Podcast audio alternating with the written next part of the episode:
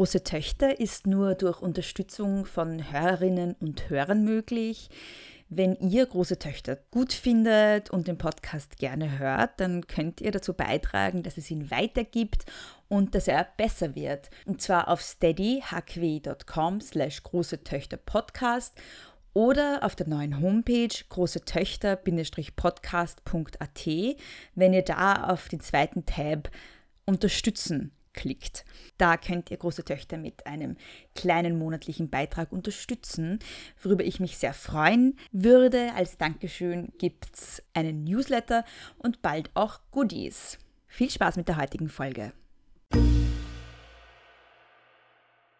Hallo und herzlich willkommen bei der neuen Ausgabe von BR Senf.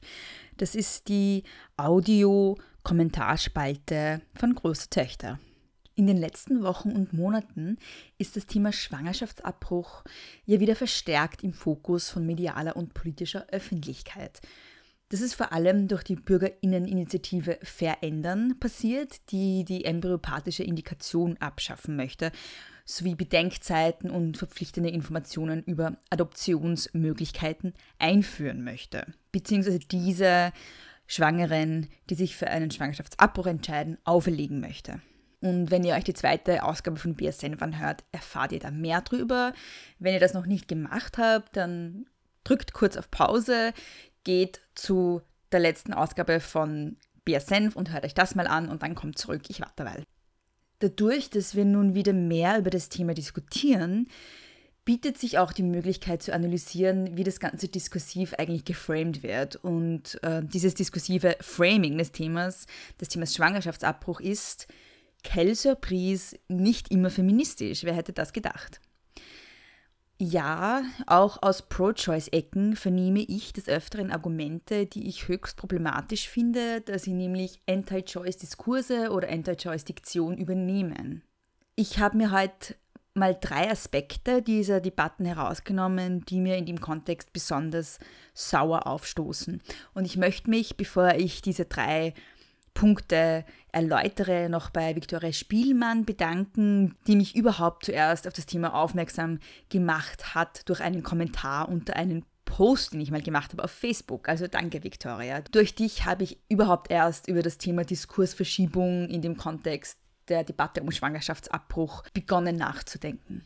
Der erste Punkt, den ich extrem schwierig finde, ist, dass immer wieder von Kind oder Baby gesprochen wird, statt von Fötus. Und das ist eigentlich so selbsterklärend. Kinder und Babys können nicht abgetrieben werden, die sind nämlich schon geboren. Was abgetrieben werden kann, sind Föten und Föten sind in der Regel Zellklumpen und guess what? Äh, es passiert im menschlichen Körper ständig, dass irgendwelche Zellen nicht überleben. Es gibt auch total viele Fehlgeburten, natürlicherweise, unter Anführungszeichen natürlicherweise. Das ist überhaupt kein Drama. Aber durch die Worte Kind und Baby werden da ganz schnell andere Bilder kreiert, als wenn man die Dinge beim Namen nennt, nämlich Zellklumpen, nämlich Fötus. Punkt 2 ist da schon ein bisschen subtiler. Es wird nämlich oft auch von Pro-Choicern, also von Personen, die sich für das Recht auf Schwangerschaftsabbruch aussprechen, gesagt, äh, wir sind uns ja alle einig, dass jeder Schwangerschaftsabbruch einer zu viel ist oder jeder Schwangerschaftsabbruch sollte verhindert werden oder Schwangerschaftsabbrüche sollten verhindert werden oder jeder Abbruch ist einer zu viel oder ähnliches.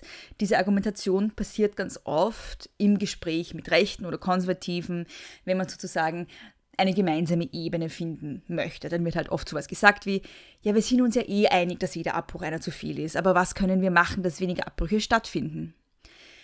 Warum ist das ein Problem? Nun, ganz einfach, weil sich Schwangerschaftsabbrüche nicht verhindern lassen. Wenn sie nicht legal sind, werden sie illegal durchgeführt und unter unmenschlichen, unhygienischen, unsicheren Bedingungen. Wenn eine Frau oder eine schwangere Person sich dazu entscheidet, eine Schwangerschaft abzubrechen und nicht auszutragen, dann hat sie sich das überlegt und die Entscheidung muss akzeptiert werden. Niemand hat das Recht, einen Schwangerschaftsabbruch verhindern zu wollen. Was sich in einigen Fällen schon verhindern ließe, sind ungewollte Schwangerschaften. Als kleine Notiz am Rande, das gilt natürlich aber nicht für die derzeit medial viel diskutierten und von Verändern angegriffenen Spätabbrüche, denn diese Schwangerschaften sind ja in aller Regel gewollt. Nun stellt sich die Frage, wie macht man das? Wie verhindert man ungewollte Schwangerschaften? Und ja, auch das ist keine Rocket Science. Einerseits kann man ungewollte Schwangerschaften durch möglichst kostengünstige oder gratis Verhütung verhindern und man kann sie durch Aufklärung verhindern bzw. durch progressive Sexualpädagogik. Das sagen uns alle Forscher und Forscherinnen eigentlich dasselbe. Schaut mal in den neuen Verhütungsreport, der ist verlinkt in den Shownotes, da wird das alles sehr schön ausgeführt. In Österreich ist sowohl Verhütungsberatung für Menschen über 20 als auch Verhütung in jedem Fall, also egal welches Verhütungsmittel man wählt und egal wie alt man ist und wie, egal wie viel Geld man hat, es ist immer eine Privatleistung. Und damit haben wir ein ziemliches Alleinstellungsmerkmal in Europa und viele Menschen können sich Verhütung halt einfach nicht leisten. Und dann brauchen wir uns nicht wundern, dass viele ungewollte Schwangerschaften entstehen. Zweitens braucht es mehr Forschung und Entwicklung in diesem Bereich, denn alle Verhütungsmittel, die wir kennen, das Kondom ausgenommen, greifen in den weiblichen Körper ein und sind dementsprechend auch mit Nebenwirkungen verbunden, die die Frauen dann auch alleine tragen müssen. Und dadurch wird Verhütung zur alleinigen Verantwortung von Frauen gemacht, als wären sie die einzigen, die am Sex beteiligt sind. Da möchte ich die Frage stellen, wo ist sie denn die Pille für den Mann? Davon wird seit 30 Jahren gesprochen und sie ist immer noch nicht hier. Und zweitens, sind wir uns ehrlich, die meisten Verhütungsmittel sind ja natürlich notwendig, aber ziemlich scheiße. Sie haben Nebenwirkungen, sie sind unangenehm etc. etc. Wir brauchen bessere Verhütungsmittel. Das heißt, ein zweiter Weg, um ungewollte Schwangerschaften zu verhindern, ist, in Forschung und Entwicklung zu investieren in dem Bereich. Ja, und interessanterweise wenden sich genau die Gruppen, die sich auch gegen die reproduktiven Selbstbestimmungsrechte von Frauen aussprechen, wie zum Beispiel eben das Recht, eine Schwangerschaft auch zu beenden, wenn man das möchte. Dieselben Gruppen wenden sich auch gegen eine progressive Sexualpädagogik und gegen Verhütung auf Krankenschein. Und falls das komisch klingt, das liegt daran, dass es komisch ist. Um wieder aufs Thema zurückzukommen, nicht jeder Abbruch ist einer zu viel, sondern jede ungewollte Schwangerschaft ist einer zu viel. Und ja, in dem Bereich wissen wir, was zu tun ist um diese ungewollten Schwangerschaften zu verhindern, auch auf politischer Ebene. Und das dritte Argument, auf das ich eingehen möchte, das sehr oft Anti-Choice-Rhetorik übernimmt, ist, jeder Abbruch ist für die Frau eine total schwere Entscheidung. Zuerst mal, nein.